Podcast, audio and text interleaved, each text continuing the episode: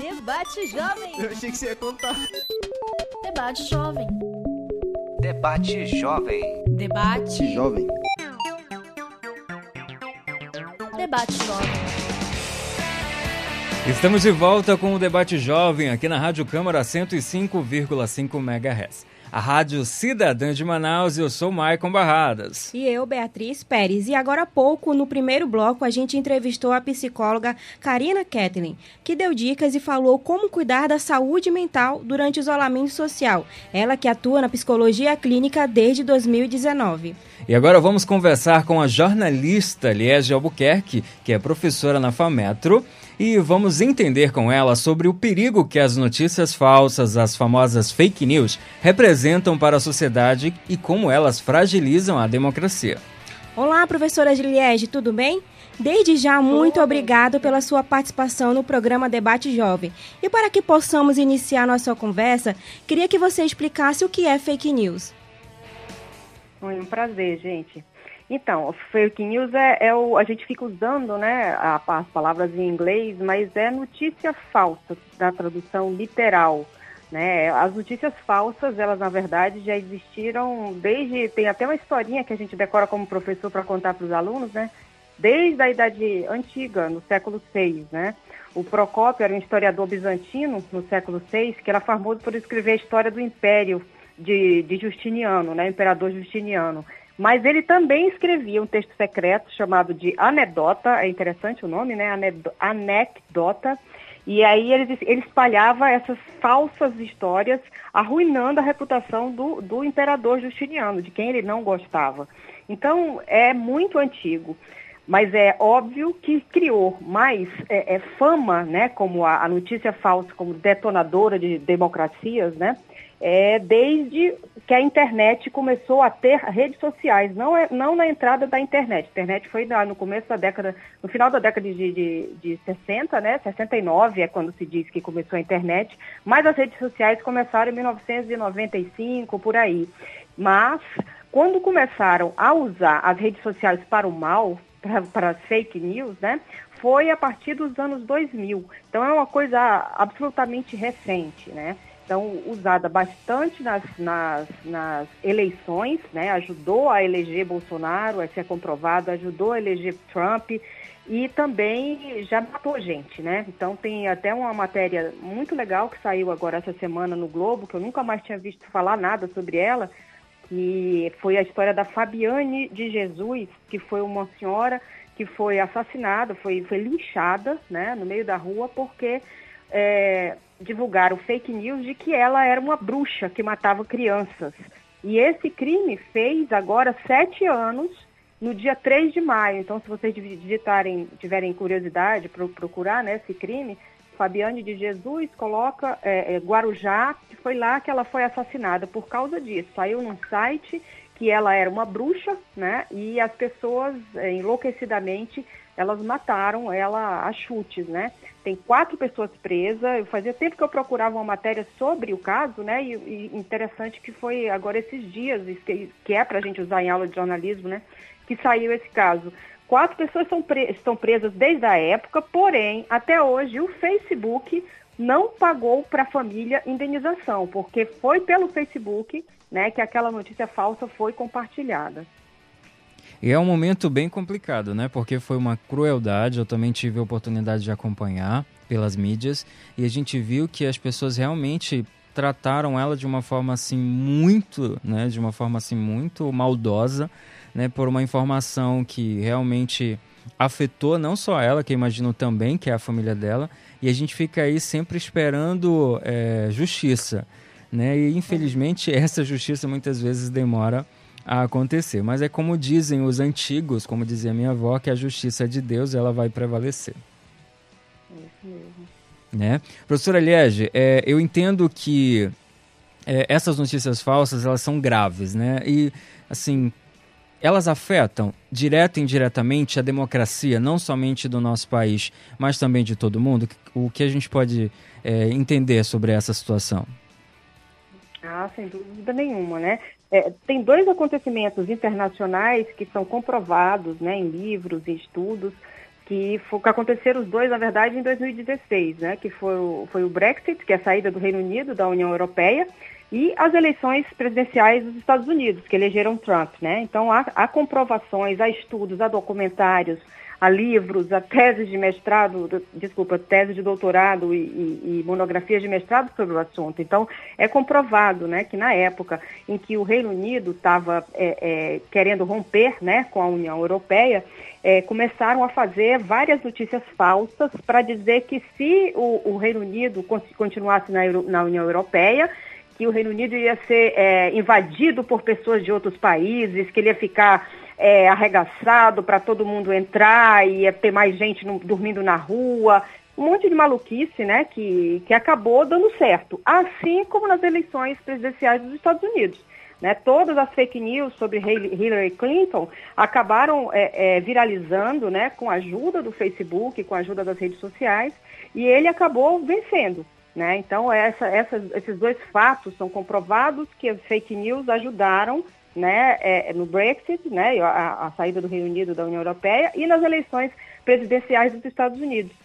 E aqui no Brasil, a vez do Brasil foi em 2018, né, que também foi comprovado né, que, especialmente as, o, o, WhatsApp, onde as pessoas sequer né, tinham trabalho de clicar na notícia, nem se clicava mais na notícia, né? Porque a ideia de fake news que tem a ver é que é uma notícia falsa. Só que o, o, o povo não, nem clicava mais, né? Já mandava a notícia no, no corpo do WhatsApp, é, com aquelas histórias do kit gay, tudo isso que ficou absolutamente comprovado que não existia, né? E que ajudou na eleição de Bolsonaro. É, a gente entende que as eleições têm uma influência, a gente vê que também as fake news, elas, as, por exemplo, as redes sociais, nós temos aí como maior exemplo que todas as informações é, lançadas como fake news, elas fazem uma repercussão muito grande nas redes sociais. A gente vê isso todos os dias, a gente acompanha para quem tem redes sociais. Muitas pessoas até aderem a não ter redes sociais, até mesmo por isso, por você abre um Facebook, abre um, é, o Instagram e você acaba vendo algumas informações que são é, acabam prejudicando pessoas que acabam sendo injustiçadas com alguns desses momentos que a gente vê aí todos os dias. O que as pessoas podem fazer para identificar uma fake news é, e repassar para os familiares? Porque a gente sabe que tem aquela, aquele, aquele familiar que é mais velho e aí fica repassando, ele acredita naquilo. O que, que a pessoa pode fazer para identificar essas notícias? Pois é, a, a, maior, a maior, Beatriz, né, o, maior, o maior conselho que se dá é que você não repasse nada sem saber a origem. Porque a maioria das notícias que se, que se recebe no WhatsApp, as pessoas não clicam no link para ir na notícia, né? A matéria, o texto, né, já está no corpo do WhatsApp sem assinatura, sem saber de quem vem, né? Então a pessoa só encaminha aquele texto do WhatsApp sem assinatura e que você não sabe quem é. E às vezes tem uma assinatura, você digita uma, uma, qual é a, a, dica? Um nome simples, tá lá, Maria das Dores da Silva, aí você é autora desse, desse, dessa notícia, né? Suposta notícia, eu vou digitar o nome dela no Google. Se ela é jornalista, há outros textos dela. Aí você digita o nome da pessoa, a pessoa não é encontrada em lugar nenhum. Então, não não replique aquilo, né? Então, se a pessoa ela não é encontrada, se ela é, é, jornalista, óbvio, né? Você digita o nome da pessoa, aparecem outras notícias. Se não aparece, e se não aparece em nenhum site que você consiga ver o expediente, não replique. Então, assim, você precisa ver a origem da notícia, sempre saber a origem. Então não é assim, ah, eu confio na minha amiga que me mandou. A sua amiga é jornalista, ela apurou isso? Não. Né? Então, a questão é ver a origem da notícia. Essa é a maior dica que a gente pode dar. É, então essas dicas são muito importantes, né, jornalista e professora Liege, como eu sempre costumo chamar a minha professora. Professora, eu vou lhe chamar de professora agora. É, eu entendo que, por exemplo, essas notícias a gente é, sempre recebe, tanto nas redes sociais, né, às vezes nessas mensagens realmente de WhatsApp. E além dessa dica, qual outra dica a senhora pode nos passar para que a gente possa evitar? Porque às vezes vem um golpe dali, um golpe daqui, situações dali, situações aqui, e que às vezes, muitas vezes, podem até nos prejudicar. Então, o que, que a gente deve fazer? A senhora, como especialista em, em assuntos em assuntos principalmente políticos, o que a gente pode. É, quais as dicas a senhora pode nos repassar sobre. para a gente evitar? Sim. Além de você verificar a origem, né, eu estou falando as dicas mais simples, as mais óbvias, né, porque na verdade as pessoas elas, elas nem leem, né, as pesquisas dizem que infelizmente as pessoas nem leem e já replicam se elas confiam na, no emissor, né? Foi daí que veio, inclusive, a ideia né, da palavra pós-verdade. Então você, é, é, é pós-verdade é traduzindo mentira, né, uma palavra que, que entrou no dicionário de Oxford em 2016 por causa das fake news. Então o que, é a pós-verdade? É aquela notícia, é aquela informação que ela casa com os seus dogmas. Você acredita naquilo porque você confia naquilo, naquele fato. Não significa que você é, é que aquele está, aquilo está certo. Isso não importa para você. Isso é, é, que é o deprimente origem da, da, da, fake news, né? Então, outra dica seria você não, é, é, não replicar nada que seja só de uma fonte. Você vai sempre, sempre, qualquer tipo de notícia que você receba, você tem que checar para ver se ela é verdadeira, né? Então, essa é a questão. As pessoas não querem se dar ao trabalho de checar. Elas elas replicam a notícia sem checar. Mas a grande dica é essa: não tem como você olhando saber que aquela notícia é falsa. É claro que você vai ver. Se tem muitos erros de português, não faz sentido que seja um site sério, jornalístico, que coloque. Né? Então você vê que está cheio de erros de português, pô, não é possível, né? Isso daqui não saiu de nenhum órgão é, de imprensa, não faz o menor sentido. Aí você pensa pelo óbvio, né? Mas a grande dica é verificar a origem, onde está essa notícia, ver se ela é replicada em outros jornais, outros veículos. E a senhora, como professora acadêmica da instituição FAMetro, é, como a senhora tem colaborado para os alunos é, contra o combate, combate da fake news? Ah, então a gente, a gente né, nas, nas, salas de aula, todos nós professores, né, a gente tem por obrigação de dizer que o aluno que replica fake news, que é jornalista, nem deveria estar ali, né? A gente sempre fala isso, não faz o menor sentido você entrar no site para fazer estágio, para trabalhar, se você sabe que aquele site é um difusor de fake news.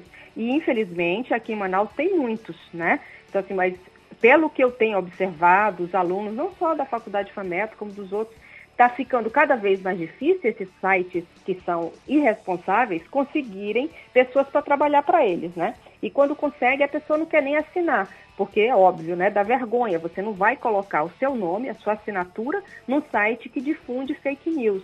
Então, o que a gente fala para os alunos é esse: você tem que buscar o seu nome ser sempre reto e limpo, porque o jornalista, a única coisa que ele tem é o nome dele. E esse nome ele não tem como mudar no meio da carreira, porque ele difundiu uma fake news, né? E ficou famoso por causa daquele absurdo. Então, esse é o grande cuidado. Então, é, agora acabei de lembrar também, deixa eu, deixa eu voltar aqui, que eu lembrei de uma história, acho que vocês lembram também, de uma notícia falsa que viralizou agora na época da pandemia, que foi um áudio que chegou para muita gente, chegou para mim também, talvez para vocês também, que era uma voz de uma pessoa que ninguém sabia quem era, um homem, que inclusive falava muito erradamente o português, dizendo que os supermercados iriam fechar, que ia começar é, é, a racionar comida, água, papel higiênico, tudo, e que era melhor que a gente fosse fazer o rancho porque ia fechar. Vocês lembram disso, né? Então veja Nossa. como é ilógico e como essa, infelizmente, né, essa teoria que aparece nos livros de que as pessoas replicam as notícias sem checar, essa foi uma acho que todo mundo lembra, né, das filas intermináveis na frente dos supermercados, das pessoas enlouquecidas querendo comprar as coisas em plena, né, segunda onda da pandemia. Então, é, é o que infelizmente acontece. As pessoas não têm se dado ao trabalho de checar, que, são, que é uma coisa simples, né? Não vai te tomar mais do que dois, três minutos, né? E acaba levando o pânico, né, para a sociedade. Exato. E aglomerações, né? A gente tenta evitar, né? Estamos aí, como conversamos com a Karina Kettler no primeiro bloco, que a gente falou de isolamento social. Infelizmente, as pessoas se desesperaram e pensaram, ah, não, eu tenho que é, guardar a comida em casa porque vai acabar, vai faltar. Então, é, as pessoas acabam se aglomerando dentro dos supermercados, que foi um um caos total, né? Então a gente vê que realmente ah, o efeito que uma notícia falsa faz pa, para uma população em geral. É, professora, é, eu queria que a senhora, eu sempre que na, nas nossas aulas, ela sempre nos dar dicas de livros para que a gente possa acompanhar. Nós sabemos que, como conversamos no primeiro bloco, falamos de isolamento social, falamos de. Mas assim, eu sei que existem muitos livros que falam aí de fake news, que falam de mentiras, e eu tenho certeza que é, você conhece muitos e deve ter muitos livros também. É, quais as dicas que a senhora pode nos é, nos dar aí sobre, essas, sobre esses livros que a gente possa ler, que a gente possa entender, né? E, tipo assim, conhecer mais sobre a fake news, para a gente não cometer alguns erros que as pessoas acabam cometendo todos os dias. Ótimo. Ah, vou, antes, vou, vou, indicar antes um documentário, Maicon, que é o Privacidade Hackeada, que está no Netflix, né? É de 2019, é excelente ele foca no escândalo da participação da, da Cambridge Analytica, né, em algumas eleições, inclusive na americana e também na brasileira, mas ele foca mais na eleição americana em que Trump foi eleito, né? Então tem vários depoimentos, até de ex de ex-colaboradores, de ex-funcionários da, da empresa, né? Então eles dão todas as dicas lá de como eles faziam para usar dados das pessoas, né, para saber o que você tinha mais interesse ou quais eram os seus preconceitos, quais eram os seus interesses os desinteresses, para te mandar, né, coisa, é, é, jogar, né, no teu WhatsApp, jogar no teu Facebook é, dados que poderiam fazer com que o Trump fosse eleito, né, que você achasse que a Hillary era de um jeito que você não gostava, aquela ideia da pós-verdade. Então, a privacidade hackeada que está no Netflix. E livros, eu posso indicar uh, uh, três que são muito bons, são novos, né? Que é O A Morte da Verdade, Nota sobre a Mentira na Era Trump, que é da Michiko Kakutami, que era uma, uma jornalista do New York Times, excelente. Tem o Pós-Verdade, A Nova Guerra contra os Fatos em Tempo de Fake News, do Matthew Dancona, que é um historiador e jornalista também, foca na, na eleição norte-americana. E daqui do Brasil, que é muito bom, que é A Máquina do Ódio, Notas de uma Repórter sobre Fake News e Violência Digital, da Patrícia Campos Melo, Campos Melo, que é uma repórter excelente de política da Folha de São Paulo. E esse livro é maravilhoso, né? Ela não só fala como, como que, se, que, que eram pagos né, os, os difusores do WhatsApp de fake news que ajudaram a eleger Bolsonaro, tudo isso comprovado, é claro, né? E a violência digital que ela sofreu por estar tá fazendo matérias denunciando isso. Excelente o livro, muito bom mesmo. É, eu acho que essas dicas são dicas maravilhosas para a gente acompanhar, para a gente ler e para a gente poder entender um pouco né, e conhecer, porque quando realmente a gente é, tenta passar uma informação correta, né, você às vezes é atacado e às vezes você passa uma informação falsa e as pessoas te exaltam. Então a gente tem que tam também tomar esse cuidado, porque é muito melhor você tentar fazer o certo, lógico, as pessoas vão criticar, as pessoas vão fazer, mas eu acho que fazer o certo é o melhor caminho, porque o caminho ruim você pode até se dar bem em algum momento, mas vai chegar um momento que as coisas não vão fluir da melhor forma. Concorda? Sim, com certeza, exatamente. É, professor Eliege, a, a gente entende também que é muito bom quando a gente conversa com profissionais, é como a psicóloga conversou com a gente, nos deu dicas, né, e falou que temos que procurar profissionais para a gente entender. Então, eu vejo que no jornalismo também a gente tem que sempre verificar né, as fontes corretamente, verificar se aquela informação foi vinculada em vários meios de comunicação, porque é aí que a gente vê que realmente muitas vezes é verdade o que a, a notícia então, essa é a forma da gente realmente levar a verdade, ouvir a verdade praticar a verdade. Eu acho que a gente sempre busca esse caminho. É, e o que nós jornalistas podemos fazer para evitar que as notícias, as notícias falsas causem mais prejuízos? Olha, primeiro é, é aquela ideia de você sempre ver onde você está se metendo, né? Como jornalista, onde você está trabalhando, se o veículo é decente, porque assim, você não pode, como jornalista, é bem mais complicado, penso, a gente conseguir emprego do que qualquer outra, outra profissão, porque qualquer, qualquer deslize vai sujar o seu nome para sempre. né? Então, primeiro você tem que ver onde você está trabalhando. É um órgão decente? Então, assim, aqui em Manaus tem excelentes sites, né? Tem sites, tem Amazônia Real, tem Revista Cenário, tem Amazonas Zoom, tem um monte de sites, tem o Jornal A Crítica, Amazonas em Tempo, então tem, tem vários veículos onde você vai trabalhar e você vai se orgulhar de estar lá, né? São veículos que não difundem fake news, são veículos que checam as suas, as suas reportagens. Então, como jornalista, a gente primeiro tem que saber onde trabalhar. Então, assim, se você quer trabalhar em qualquer lugar, por qualquer dinheiro, aí já, já, já fica complicado. Você precisa focar no seu nome, porque é só ele que você tem. Então, como jornalista, você sempre tem que checar. Você já estando no veículo que vai te obrigar a isso, porque é um veículo decente, é um veículo reto, honesto, já vai facilitar a tua vida, né? Porque eu já, já tive casos de alunos que acabaram não ouvindo né, os nossos conselhos e indo para certos sites que a pessoa tem que fazer e acaba que o, aluno, o aluno fica uma semana no primeiro é, é, pega para capar, né? Falando bem, de uma forma bem, bem coloquial, o aluno se apavora e pede para sair, né? Porque, ah, você tem que fazer essa matéria, ah, então não quero assinar, você vai ter que assinar, porque você vai ter que assinar. Não, mas essa matéria não é verdadeira, eu nem ouvi essa pessoa assim, mas tem que assinar, porque eu quero que trabalhe aqui quem assina. E a pessoa pede para sair. Então, primeiro é ver onde você está colocando o seu nominho, né? Porque você tem que ter esse cuidado. E quando estiver em um lugar decente, sempre checar e rechecar tudo, mais do que te pedem para checar. Né? Então, esse é, é a grande dica, né? porque o nosso nome é só um. E quando você suja, é para sempre. E a gente tem também a questão da facilidade, né? Nós vemos que Manaus tem muitos portais, né?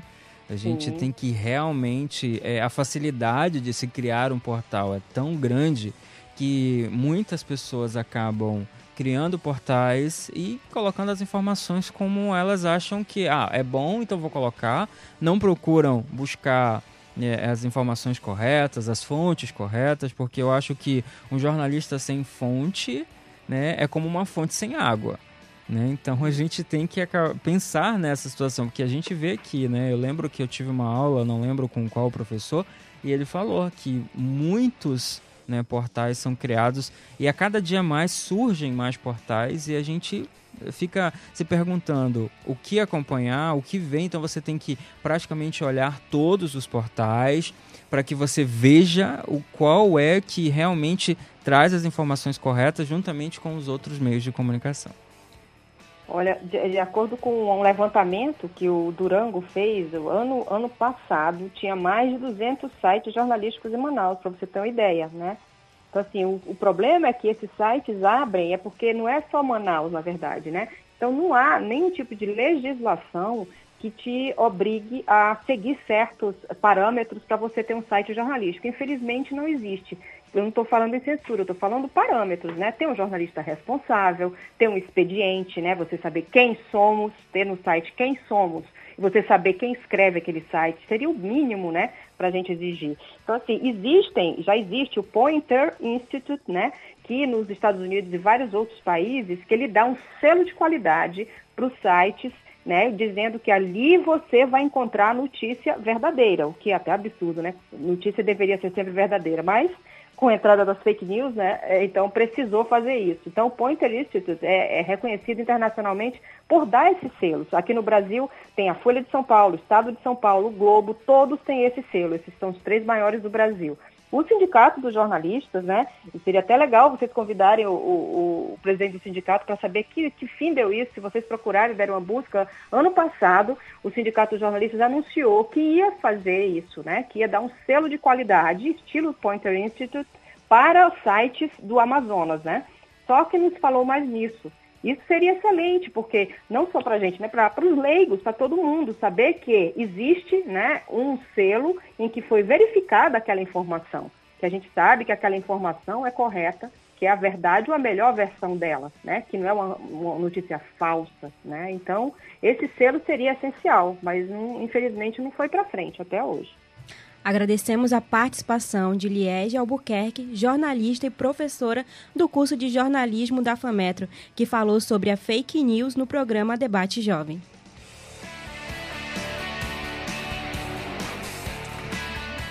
Volte sempre, professora Liege Albuquerque, ao programa Debate Jovem. E o programa fica por aqui. O programa tem uma parceria com a Rádio Câmara 105,5 MHz, a Rádio Cidadã de Manaus e o curso de jornalismo da Ceunifametro. A produção é feita pelos alunos de jornalismo da agência Comunica. Esta edição teve a participação de Luciano Coelho na reportagem, Imina Batista na produção, produção executiva de Maicon Barradas. Tivemos a apresentação da estreante Beatriz Pérez. E Maicon Barradas. A supervisão é da professora Tânia Brandão. E a direção geral é do professor Gustavo Sorães, coordenador do curso de jornalismo da FAMETRO. Gerente da Rádio Câmara Municipal de Manaus, Naine Carvalho. Diretora de Comunicação, Dora Tupinambá. Presidente da Câmara Municipal, vereador Davi Reis. Tenham esperança em um momento tão difícil que todos estamos passando. Ficarão cicatrizes em uns e lições para outros. Esses são momentos difíceis. Não, são momentos de fé. Agradecimentos ao Itelvino, a minha colega de, de produção Emina Batista, de apresentação Beatriz Pérez. É, foi um grande prazer estar aqui e estar iniciando esse projeto e até a próxima, gente. Tchau. Olha, saiba que semana que vem estaremos de volta com muito mais do programa Debate Jovem aqui na sua Rádio Câmara 105,5 MHz, a Rádio Cidadã de Manaus. Até semana que vem. Tchau, tchau. Tchau.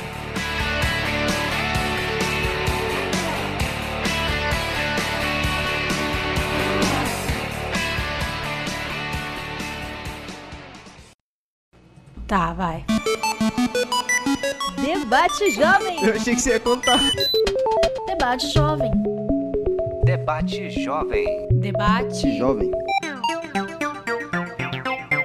Debate Jovem. Olá para você que nos acompanha na Rádio Câmara pela frequência 105,5 MHz. Meu nome é Maicon Barradas. E eu me chamo Beatriz Pérez e está no ar o programa Debate Jovem. É isso aí, o programa é transmitido aqui pela 105,5 MHz Rádio Câmara, Rádio Cidadã de Manaus. O Debate Jovem, um programa realizado pela Agência Experimental de Comunicação do curso de jornalismo do Centro Universitário FAMETRO. E hoje a gente conversa sobre saúde mental com a psicóloga Karina Ketlin e sobre o prejuízo das fake news com a professora Liege Albuquerque, graduada em comunicação social e mestre em ciências políticas.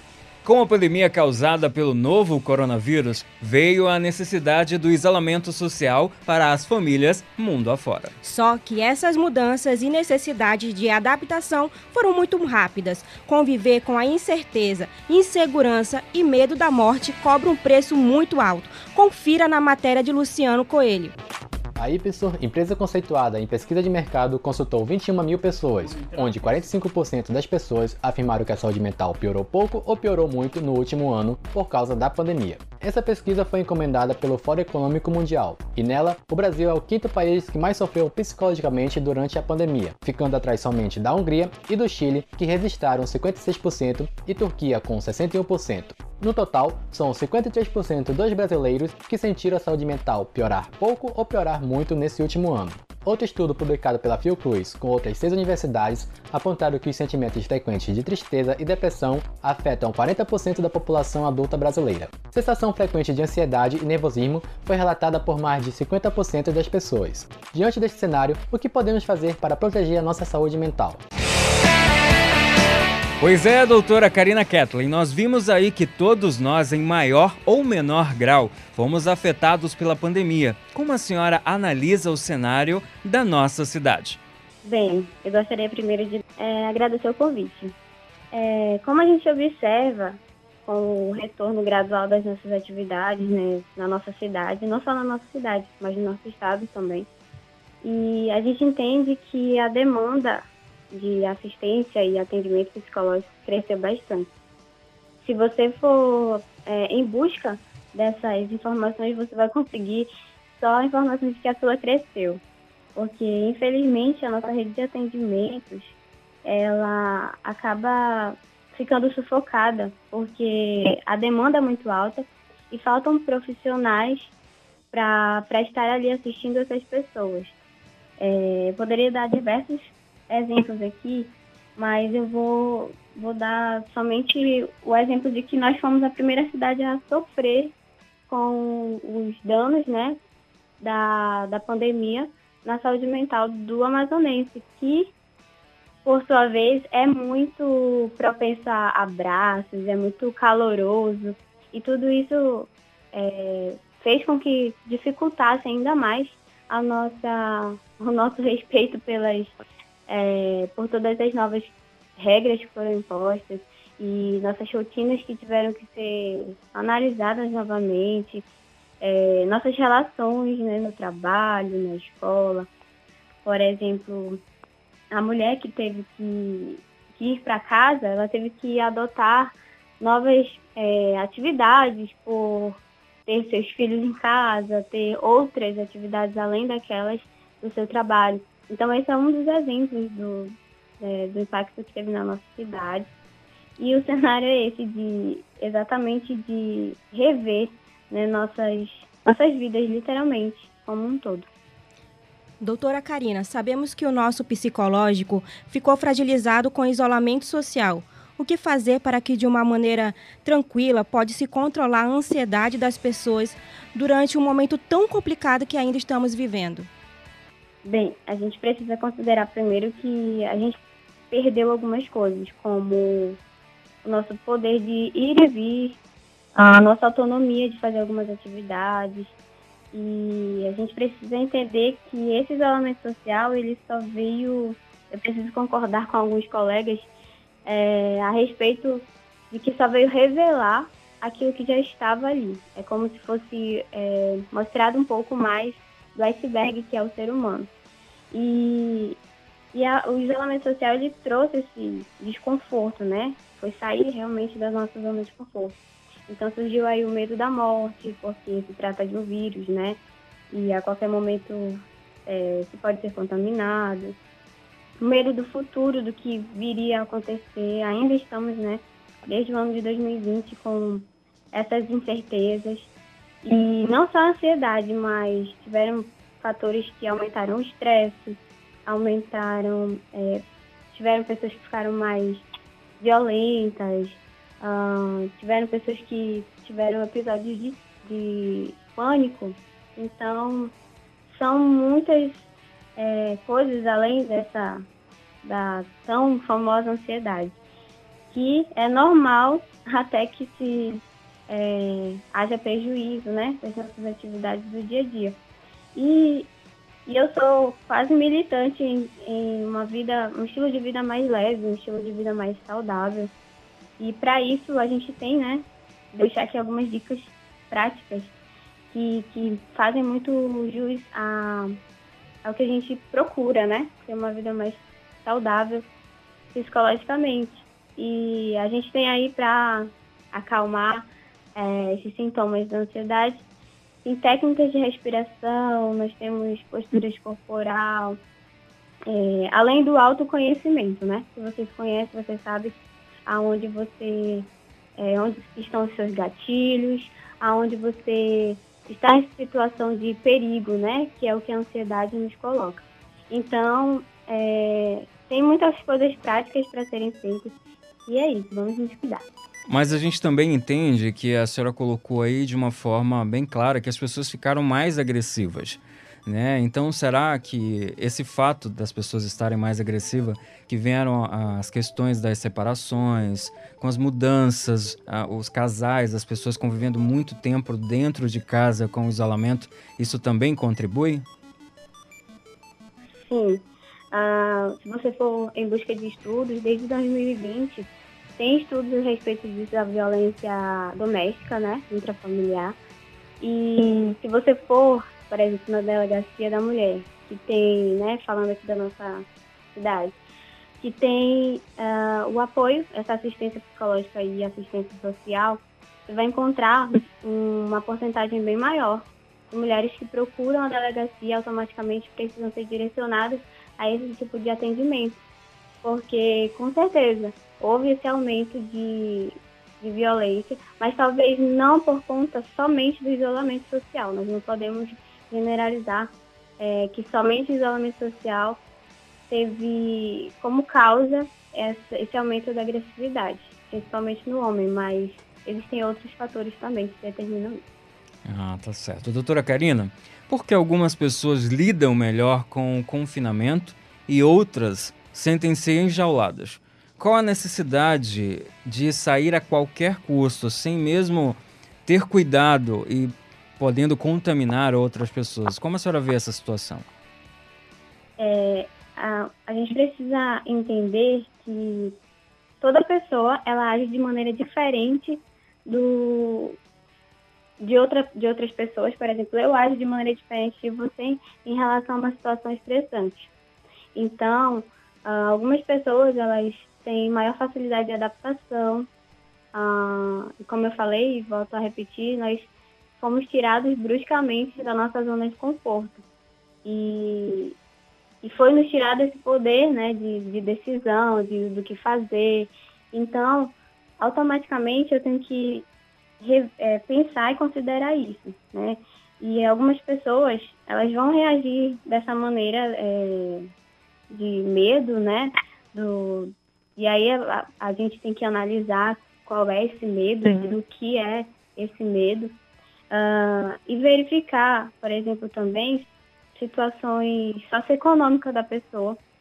Uh, você imagina que a pessoa tenha medo de sair de casa, mas que precisa, porque ela é aquela que provê para dentro do seu lar. Então, uh, alguém que, por exemplo, tem uma responsabilidade diante dessa família. Então, ela vai reagir de forma diferente a, a essa situação, que é o isolamento social. É, doutora, a gente entende também que, por exemplo, a gente vê que as pessoas ainda existem pessoas, na verdade, que estão em isolamento social. Né? Eu conheço pessoas que ainda estão, né, preferem muitas vezes ficar em casa para não se contaminar. Né? Outras é, conseguiram outros refúgios em outros lugares, em sítios, em fazendas. Então, a, a, por exemplo, será que as pessoas podem ver isso de uma forma é, diferente? Como dizer assim, a gente pode levar isso como rotina daqui a alguns anos ou somente esse momento? Eu acredito que pode haver uma adaptação. É, continuar com as atividades, só que de forma ajustada, vou, vou usar essa palavra. Uh, e dessa forma, essas pessoas podem encontrar um, talvez um meio de trabalho, um, um a fazer é, de entretenimento diferente e ela possa, possa continuar vivendo assim, de maneira saudável. Outras pessoas, elas já estão em é, processo de fuga, né? E isso já pode ser que esteja apontando para algo mais grave. Não estou dizendo que está apontando, pode ser que esteja apontando para algo mais grave. Mas essa pessoa pode sim se ajustar dessa forma e não entrar em um, um processo de conforto, de trazer conforto para si e de viver uma vida prazerosa, mas de continuar sua produtividade com leveza na sua vida, no seu é, dia a dia, com as suas atividades, sua rotina. Doutora, a senhora pode citar alguns tratamentos que as pessoas que sofrem de ansiedade ou, ou estão com algum problema psicológico, é, que elas possam seguir pensamentos. Tratamento, algum tratamento que as pessoas estão com ansiedade, é, que elas estão com algum problema psicológico. A senhora pode citar alguns, por favor? Alguns até mesmo. Que a senhora costuma é, né, atender no seu consultório, né? As pessoas que você convive dia a dia, porque é, eu entendo e tenho muitos amigos psicólogos que eles acabam fazendo tudo até mesmo fora do trabalho né, sempre dar uma dica, né, como sair dessa, dessa questão é, do isolamento social, como lidar com toda essa questão, porque não é fácil, até mesmo pelo momento que nós estamos vivendo. E eu acho isso muito importante. E aí, como a, a, a Beatriz colocou, é, os tratamentos que a senhora pode indicar para a gente, até mesmo a gente que estamos aqui no nosso dia a dia, podemos é, fazer para tirar um pouco dessa ansiedade, tirar um pouco desse até medo de fazer algumas coisas? sim, existem muitas dicas práticas. É, quando você se encontrar nesse momento né, de crise, eu diria, você usar a técnica de respiração. Eu encontrei isso em qualquer parte do YouTube. E, e elas funcionam, tá? As pessoas pensam que isso é algo é, que caiu no senso comum, mas não, ela funciona se aplicada de maneira correta. Outra coisa é você organizar sua rotina, né? A pessoa que está com medo de sair, é, organize que você precisa organizar da sua rotina. Uh, coloque ali um, algo que seja prazeroso para você, assistir um filme, ouvir uma boa música. Uh, e quando você se sentir ameaçado assim, uh, dessa maneira, né, ansiosa, com crises, eu diria, converse com alguém. Converse com alguém e, e, com certeza essa pessoa, né, de fora, ela vai saber observar melhor a sua necessidade. No entanto, se você acha que isso está prejudicando suas atividades do dia a dia, está prejudicando suas relações, uh, você acha que isso tem sido com muita frequência, eu aconselharia você a procurar um profissional para fazer o acompanhamento. Buscar um. É, nós entendemos que é muito bom buscar né, profissionais, a gente vai entender, a gente. É, é, eles vão nos entender, a gente vai se entender. E eu acho muito interessante também que, além dos tratamentos que você colocou, da, das questões que você colocou, de realmente procurar um profissional, é, dicas assim sobre filmes que a gente pode assistir para a gente poder tirar um pouco essa ansiedade, o que, que a gente pode, músicas que a gente pode escutar. Será que nós temos é, é, coisas para fazer, né, que a gente possa tirar a gente desse momento, porque Momento de isolamento social é um momento difícil, é um momento complicado. Né? Ninguém estava preparado para isso, o mundo não estava preparado para essa situação. Então, que tipo de filmes, de músicas, de exercícios que a gente possa fazer? Porque é a senhora, como psicóloga, eu imagino que também, além de dar algumas dicas, também costuma praticar algo, até mesmo porque todos nós profissionais estamos passando por momentos diferentes. E aí a gente tem que procurar um, um uma válvula de escape, né? Sim. Ah, como, eu, como eu acabei de, de citar, são coisas que tragam a você. Talvez, por exemplo, um estilo de música é, seja bom para você, não seja bom para o outro. Então, procure músicas e, ó, tem, por exemplo, yoga, né? Tem gente que não gosta de ir para academia, que já voltamos, né? Já estamos com as academias abertas para fazer exercícios que também são comprovadamente é, eficazes né, na luta contra, contra a ansiedade e outros problemas psicológicos, mas são coisas que te tragam prazer. Se, por exemplo, andar de bicicleta, com todos os, é claro, com todos os cuidados necessários, se assistir um, um filme com a família, aí é, vai do gosto, entende? De cada um. E, por exemplo, se você conhece alguém que esteja disposto, como eu falei e repito, a gente está muito. É, não existe, sabe, uma lista de filmes, uma lista de músicas, mas existem aquelas coisas que você gosta de fazer e sempre manter o tempo ocupado. Né? O tempo que você tiver, você é, busca fazer algo. Ah, eu gosto de uma leitura, a leitura é, me, me faz relaxar ou, e desfocar, desfocar dos problemas. Se o problema é assistir a TV com as informações ruins, então não assista, substitui essa atividade por outra. E, e aí a gente vai conseguindo se adaptar a, a isso, porque ainda aquelas que têm dificuldade precisarão se adaptar, as coisas não serão mais como eram antes. Até mesmo porque tem uma frase que eu li em algum momento que para ter algo que você nunca teve, é preciso fazer algo que você nunca fez. E é o que nós estamos fazendo nesse momento. Nós estamos fazendo coisas que muitas vezes a gente não tinha tempo para fazer e agora temos tempo para fazer. Eu vejo que as famílias se reaproximaram mais, que as pessoas, as amizades, né, né, se aconchegaram mais ali. Eu vi muitas aproximações, muitos pedidos de perdão. É, a senhora acha que esse momento serviu para isso, para essa mudança? Porque você acabou de falar é, não vai ser, nada vai ser como era antes, até mesmo os usos de máscara, né, que a gente costuma, até isso virou moda, as pessoas fazem máscaras de todas as maneiras, de todos os estilos, e eu acho isso até bem interessante. Mas é, é você acha que devido a esse momento, né, as pessoas realmente se aproximaram mais? Eu diria que sim, ainda que com os hábitos novos, eu diria que sim. E eu diria, aproveite sua família, né? Aquelas pessoas que tinham uma rotina é, bagunçada, uma rotina mais corrida, ela consegue hoje ter uma, uma, um diálogo melhor com a sua família. E algo interessante é que, de fato, a gente vai ter que fazer, ou seja, vai ter que, mais uma vez, sair da zona de conforto, fazer coisas, pensar de maneira diferente as coisas olhar ao nosso redor de maneira diferente.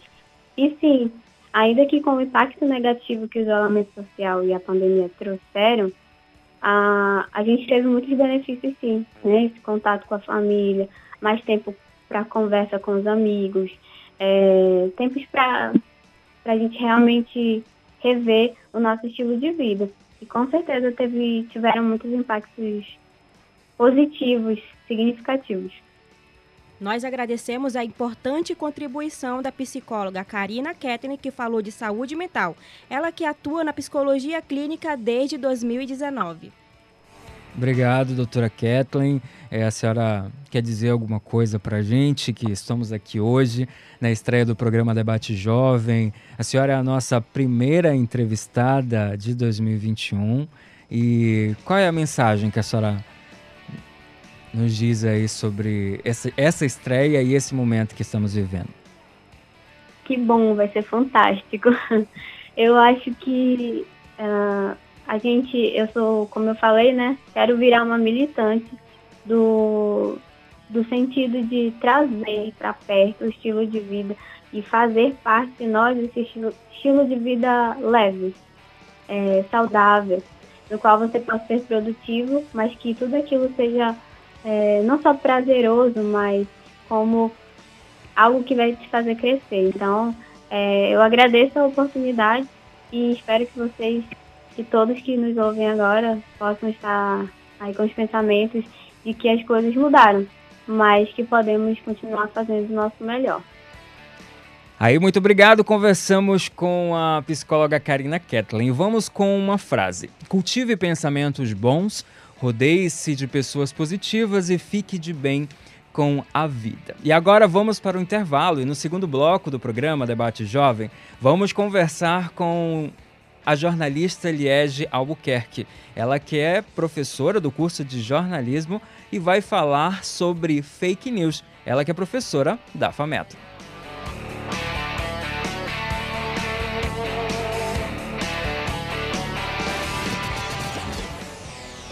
Rede Legislativa de Rádio. Sintonizam, sintonizam, sintonizam. Rádio Câmara de Manaus. 105,5 MHz. MHz. A Rádio Cidadã de Manaus.